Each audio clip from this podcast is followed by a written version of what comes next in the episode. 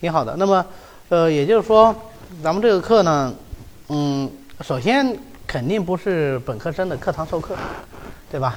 呃，会比他要浅，但是我想深浅不是关键，最关键的是我们这次讲中药呢，呃，会更加的偏重于理解一些，就是说，呃。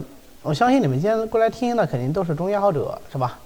对中医比较感兴趣。那么我们会尝试用中医或者说中药的药性理论来呃理解中药的功用、应用，从而呢给我们整个中药的学习有一个主线，把它给贯穿起来。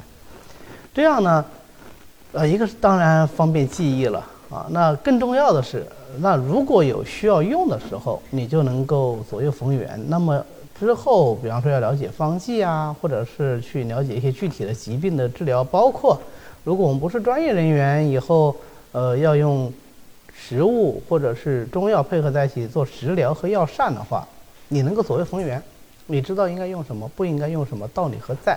啊，不是说只是去记忆它的功效。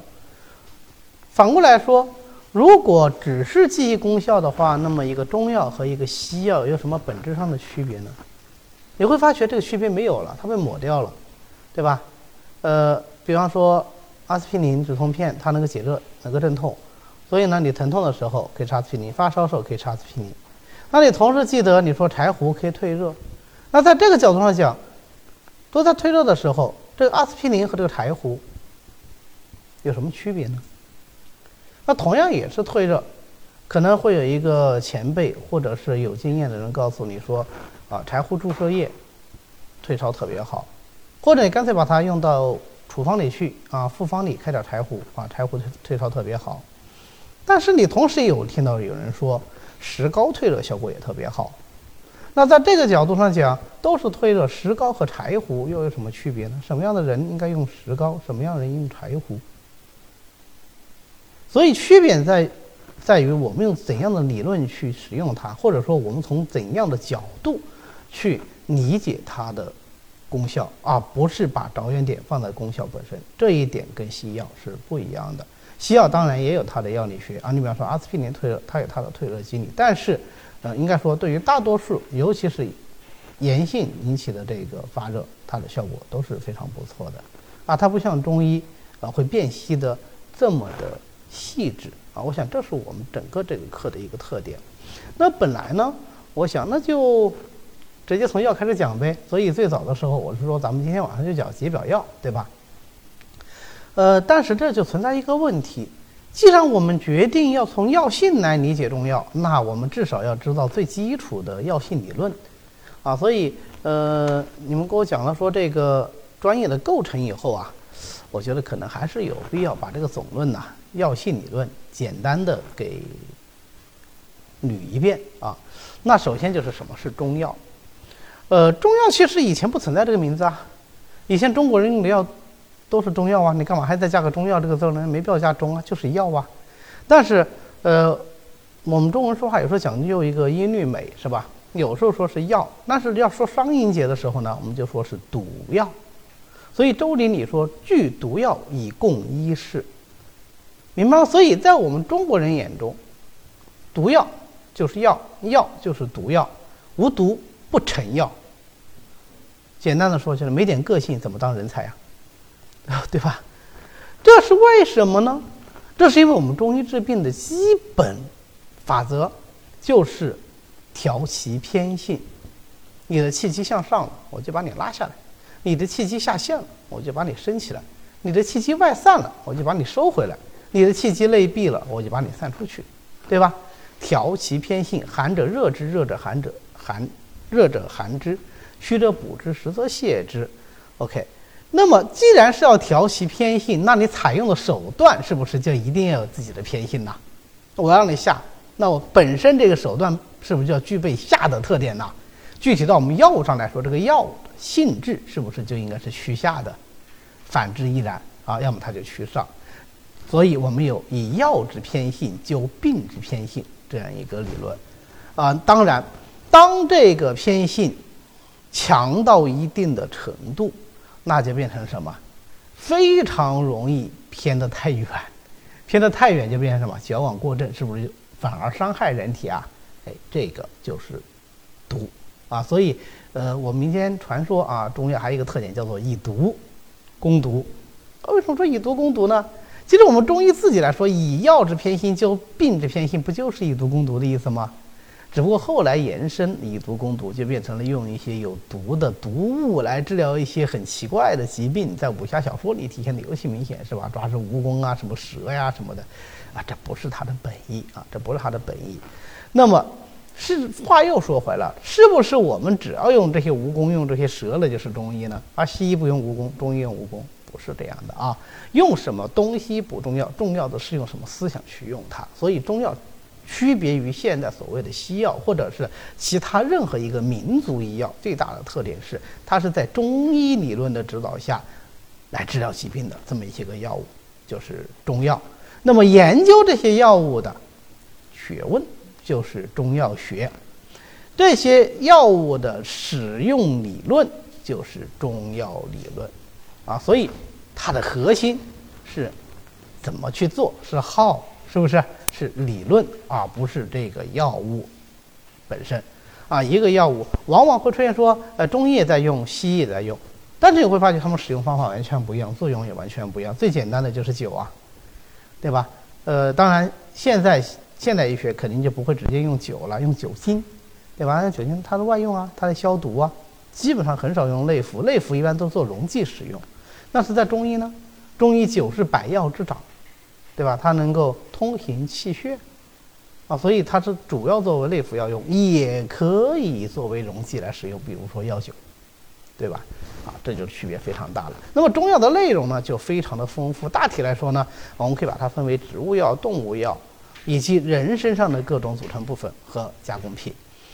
实际上，如何去对中药进行分类，这个是经历了一个漫长的发展时期的。我们今天呢就不做仔细的回顾了，我们就来看看所谓的植物药、动物药啊这些情况就可以了。那植物药是大家最熟悉的，因为我还有另外一个耳熟能详的名字，就是中草药啊。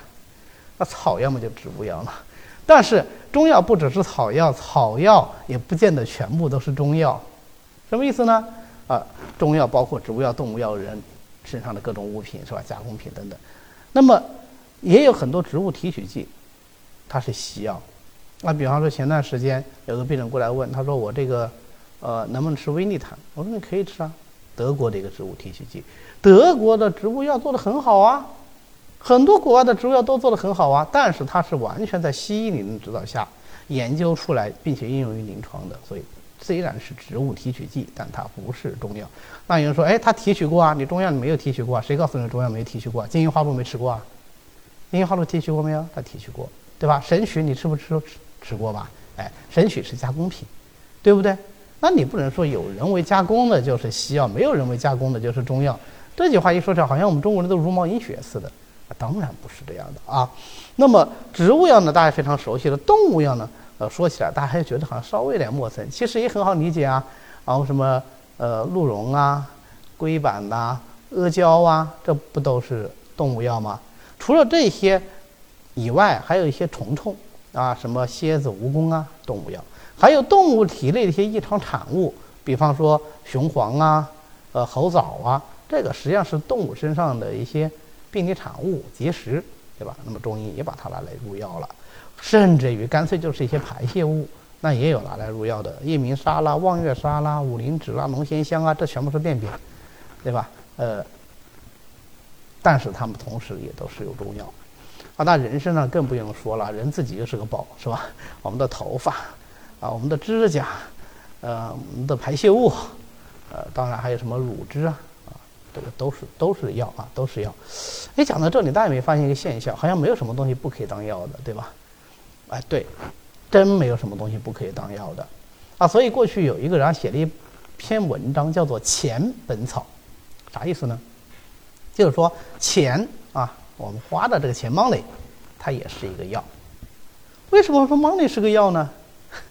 因为 money 钱能够跟人发生相互作用，对人产生影响，那它是不是药呢？是不是就能利用它的偏性来治疗人的一些疾病呢？对吧？嗯，说钱能治穷病，未必哦，未必哦，它能治很多病，对吧？关键在于你的发病跟钱有没有关系？有没有发现世间万物皆可入药？